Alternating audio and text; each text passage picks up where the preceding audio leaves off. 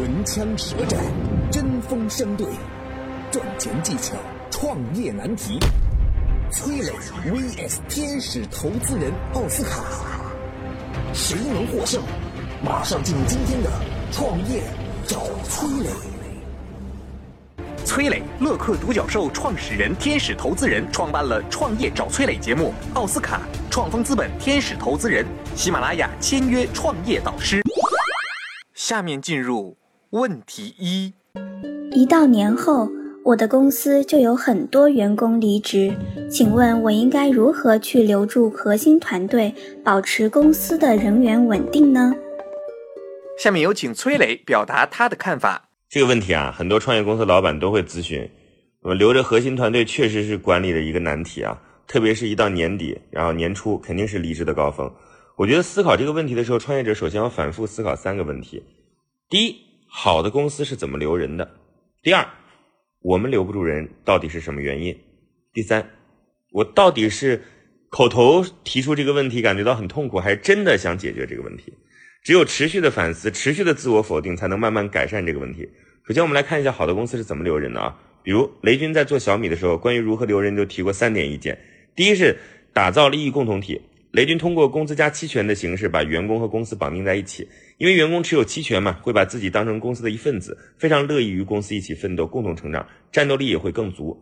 虽然说很多创业公司的期权最后都是一张废纸啊，就算创业成功，创始人的也各种方法不兑现，然后也算是我们看到过很多的案例了。但不管如何，这其实就是一种激励游戏了。期权还是一种很好的模式，可以和现金激励一起配合。这也体现了你对优秀人才的重视，就不是说我们有了期权就不给奖金，而是既有期权又有奖金。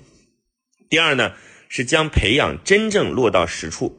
创业公司啊，都清楚人才的重要性，所以呢，都很重视内部培训和提升，但又往往做不好。雷军觉得呢，主要问题是没有设置专项的培训，没有费用预算，人力资源部不会专门把这个事儿当做一个事情来做，也没有办法引进好的讲师和好的课程，落实培训工作，不要口头重视，而是愿意花钱，由专人负责。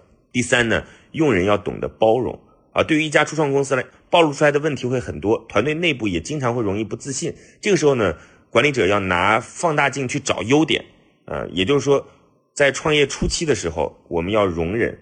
呃，团队当中小伙伴的各种缺点，不能让公司散发出太多的悲观情绪。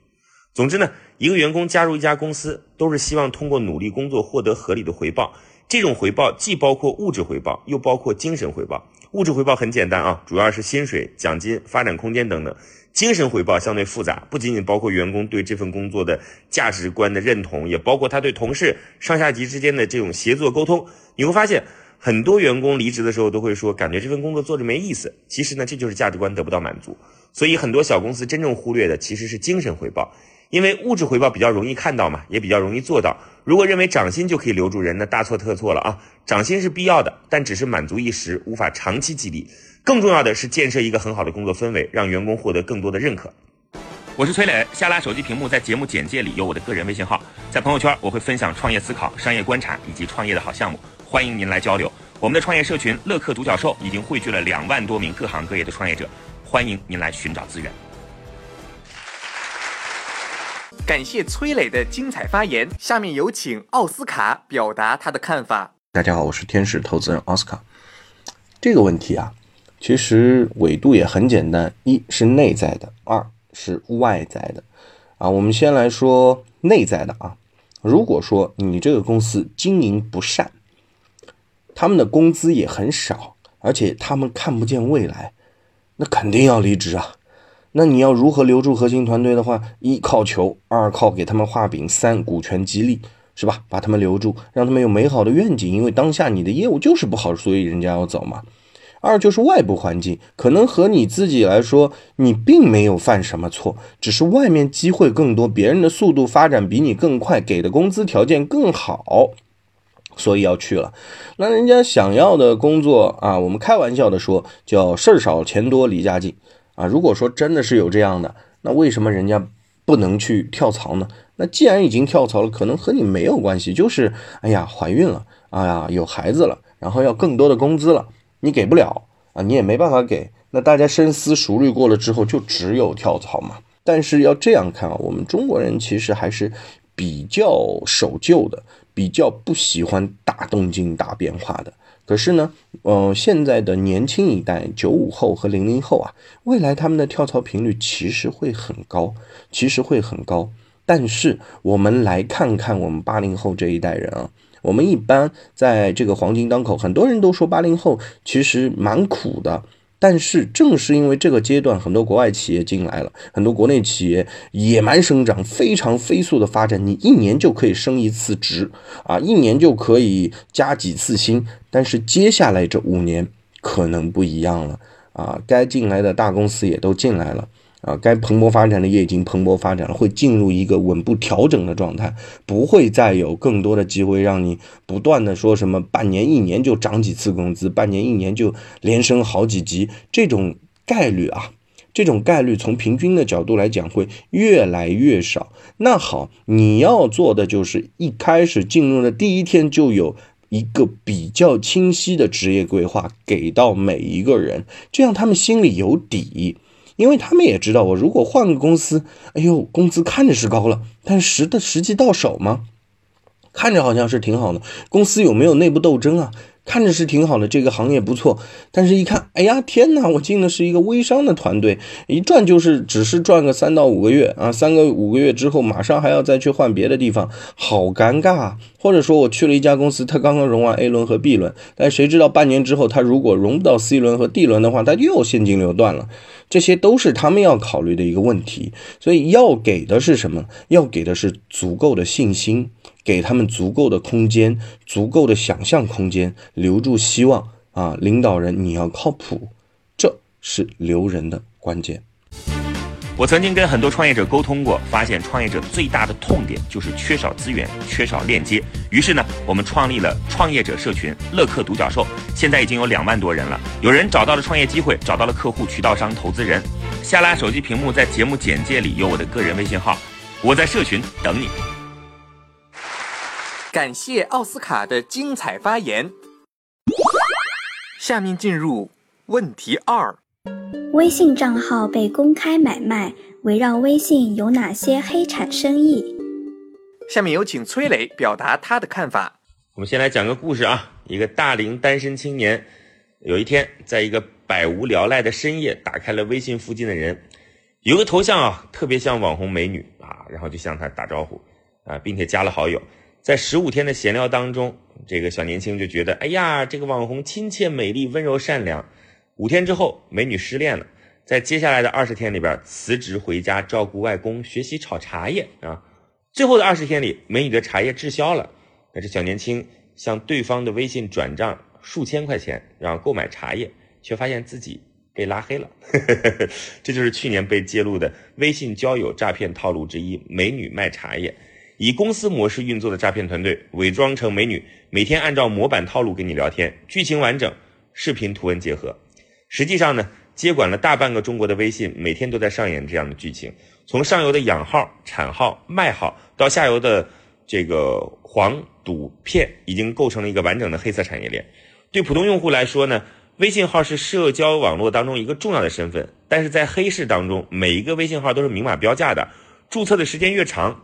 使用情况越正常的微信号，在黑市中售价越高。这些被交易买卖的微信号啊，由黑产上游通过盗号、产号、养号这几种方式制造出来。呃，容易被封的新号十块钱左右，老号两百块钱左右，绑丢了什么银行卡实名认证的老号三百块钱一个。对于黑产上游的团伙而言，直接窃取正常注册的微信号是快速获取微信号的方式，并且能够在黑市上卖出比较高的价格。比如啊。去年就有一起被警方破获的盗号案件，有家公司，他们的业务呢是给老人机等功能机开发操作系统，他们给手机操作系统私自开发了一个山寨微信，预装在老人手机上。这个团队超过一千五百万台老人机，然后卖出去之后，老人注册微信，于是他们把号盗掉。他们除了在山寨微信上弹出广告，那另外一件事儿就是我们刚才提到的盗号。这些号拿来干什么呢？早期账号主要是用来刷微信阅读的，公众号很多阅读是假的啊，以及在各种拉好友活动当中薅羊毛的。随着微信生态越来越多样，处于暗处的黑产也变得活跃起来。这些人当然不会冒险用自己的实名认证和绑定的银行卡，然后微信账号去诈骗了。因此，他们对微信账号有着源源不断的需求。最后呢，还是要奉劝各位创业者，对于这些踩到法律红线的黑产，一定不要碰，不要以为你做的天衣无缝，要知道天网恢恢，疏而不漏。我是崔磊，下拉手机屏幕，在节目简介里有我的个人微信号，在朋友圈我会分享创业思考、商业观察以及创业的好项目，欢迎您来交流。我们的创业社群乐客独角兽已经汇聚了两万多名各行各业的创业者，欢迎您来寻找资源。感谢崔磊的精彩发言，下面有请奥斯卡表达他的看法。大家好，我是天使投资人奥斯卡。这不仅仅说是围绕着微信的黑产啊，其实有很多有流量的地方都有灰色地带，对吧？而且是屡禁不止的。比如说去年三月份啊，国内首个集微信恶意注册、群控外挂，还有赌博网络平台于一身的黑产业团伙就被抓获了。这个公司人员呢也不多，五十二个人，日流水量近千万元，相当于六百家公司一线的海底捞门店的日流水的总和，可见这是多暴利啊！是吧？那这个团伙呢，既有啊养号，那养号的业务，还有呢后续以庄家、发包手、记账员等托儿的角色出现在各个赌博群里面。他们还通过篡改微信官方的客户端啊，添加一些远程调用的端口，开发出自动拉人、自动识别下注等功能啊。可以说，这这已经变成一个产业链了。那微信在二零一八年上半年啊，其实对。嗯，差不多十一点八万个账号啊，进行了阶梯式的处罚啊。由于微信个人账号年累计零钱支付啊，最高也就二十万，收款额度也就三十万。啊，流水过高的黑产呢，除了使用多个恶意注册的账号进行收款呢，还使用微信商户的账号来进行收款。啊，因为目前微信对商户每日收款其实不限额的，在一些交易微信账号的 QQ 群里啊，较贵的微信个人账号大概三百块钱一个吧，而微信商户的账号呢，标价呢最高的有七千块钱。那他们都在卖些什么呢？除了刚才说到赌博啊，还有一些就是卖套图的。还有每天发一些心情啊，来维护自己的一些朋友圈啊，然后呢就是骗红包。就像我说的，这不仅仅是微信，只要有流量的地方都会有黑色产业。比如说，从苹果官方换机的黑市，到社交平台、视频网站的水军，还有网约车平台的刷单啊，包括淘宝，淘宝一开始也有很多这种灰色产业帮忙刷单的，对吧？抖音现在也有啊，抖音有什么九十九块钱让你秒变一千粉丝，秒开什么直播权限等等等等啊，都有。我们再来看二零一三年啊，苹果曾经呢就发现国内有不法商家已经损坏了，或者说假冒零件安装到 iPhone 里面，然后呢企图通过官方售后的漏洞来进行一些换新的买卖。苹果呢通过一些实施新的维修政策啊，更严密的进行了监控啊，才将商家的恶意的换新率降到了百分之二十。所以一定是跟大家说的，君子爱财，取之有道。大家一定要想好什么钱该赚，什么钱不该赚。我曾经跟很多创业者沟通过，发现创业者最大的痛点就是缺少资源，缺少链接。于是呢，我们创立了创业者社群乐客独角兽，现在已经有两万多人了。有人找到了创业机会，找到了客户、渠道商、投资人。下拉手机屏幕，在节目简介里有我的个人微信号，我在社群等你。感谢奥斯卡的精彩发言。下面进入问题三：抖音在国外爆红，成为最畅销的中国出海应用，但为何会遭到印度的封杀呢？如何看待抖音的国际化？对于想做海外业务的创业者，有哪些值得学习的地方呢？下面有请崔磊表达他的看法。最近呢，抖音遭到了印度的封杀，引起很多人的关注啊。看来树大招风，这个说的一点都没错。抖音的海外版叫做 TikTok，在海外实在是太火太火了，甚至引起了印度立法者的关注。那么，印度立法者为什么要呼吁禁止抖音呢？其实，抖音作为一个公开发布短视频的平台，很难避免啊，某些用户会发布一些不良的内容。比如说，印度就有人在这个抖音海外版上发布自己被欺凌的视频后自杀。当色情和暴力的内容屡次出现的时候，印度当然要封禁了，因为抖音的影响力太大了嘛。根据数据显示啊，二零一八年十二月份，抖音海外版在全球新增用户，十二月一个月啊，七千五百万。抖音仅仅在印度就有两千万的活跃用户。从二零一七年十二月到二零一八年十二月的一年时间里边，印度的抖音下载量从一百三十万增长到了三千二百三十万，增加了二十五倍。除了印度，抖音在日本、印尼、泰国、越南、德国等国家都成为最火的短视频应用，甚至在美国，抖音海外版都一度超越了美国版的微信 Facebook。有些听众啊可能会有疑问，不管是阿里和腾讯都在做国际业务，为什么单单抖音的国际化就这么成功呢？实际上啊。抖音海外版刚刚启动的时候，就采取了非常重的运营策略，寻找全球有创作能力的超级网红和明星入驻到平台。这些创作者代表着当地的文化标签嘛，而且拥有很成熟的内容渠道，自带粉丝和流量。比如在印尼上线的当天，抖音就办了一场聚集了一百多个明星和博主的线下聚会，来聚拢这批重要的内容生产者。而且呢，抖音的海外团队更是拥有本国的国籍或者是在当地工作。学习的中国人组成的，呃，他们来做本土化的运营，在广告投放上呢，抖音也是非常大手笔。比如说，在日本，抖音就在电视台的热门综艺节目中植入广告；在美国，纽约时代广场上挂了十年的日本东芝广告牌，今年跨年就被抖音海外版的 TikTok 给替换掉了啊！国外的网友评论，跨年第一个看到居然是抖音。中国过去向外输出的最早的是廉价劳动力啊，是没有技术含量的产品。后来呢，慢慢变得有技术含量啦，比如说华为啊，有着比较高的技术壁垒，那各个国家也开始去对于华为小心谨慎。你看现在我们文化也可以输出了，这一定是好事。就当文化输出的时候，它其实才是最高的一个壁垒，具备最强的竞争力。我是崔磊，下拉手机屏幕，在节目简介里有我的个人微信号，在朋友圈我会分享创业思考、商业观察以及创业的好项目，欢迎您来交流。我们的创业社群乐客独角兽已经汇聚了两万多名各行各业的创业者。欢迎您来寻找资源。感谢崔磊的精彩发言，下面有请奥斯卡表达他的看法。大家好，我是天使投资人奥斯卡。这里面有个事情啊，可能是我不太认同的，就不是抖音出海，不是抖音在国外海报呃热热爆爆红。以前有一个软件叫 Musical.ly，也是我们中国人做的，在北美风靡一时。风靡一时，其实有说抖音其实是抄袭 Musical.ly 的，而 Musical.ly 呢，最后是被抖音收购了，按照十亿美金的估值收购了，然后它的创始人呃。一个杨先生，应该是叫杨鲁豫吧？杨鲁豫先生也是后来成成了今日头条的高管，现在应该也是退出来了之后，自己又在创业新的东西了。所以在这个逻辑上，抖音不是出海，而是抖音在学习了国外之后，吞并了国外一些好的项目之后，现在越做越红了啊！当然，这背后是有资本的逻辑了。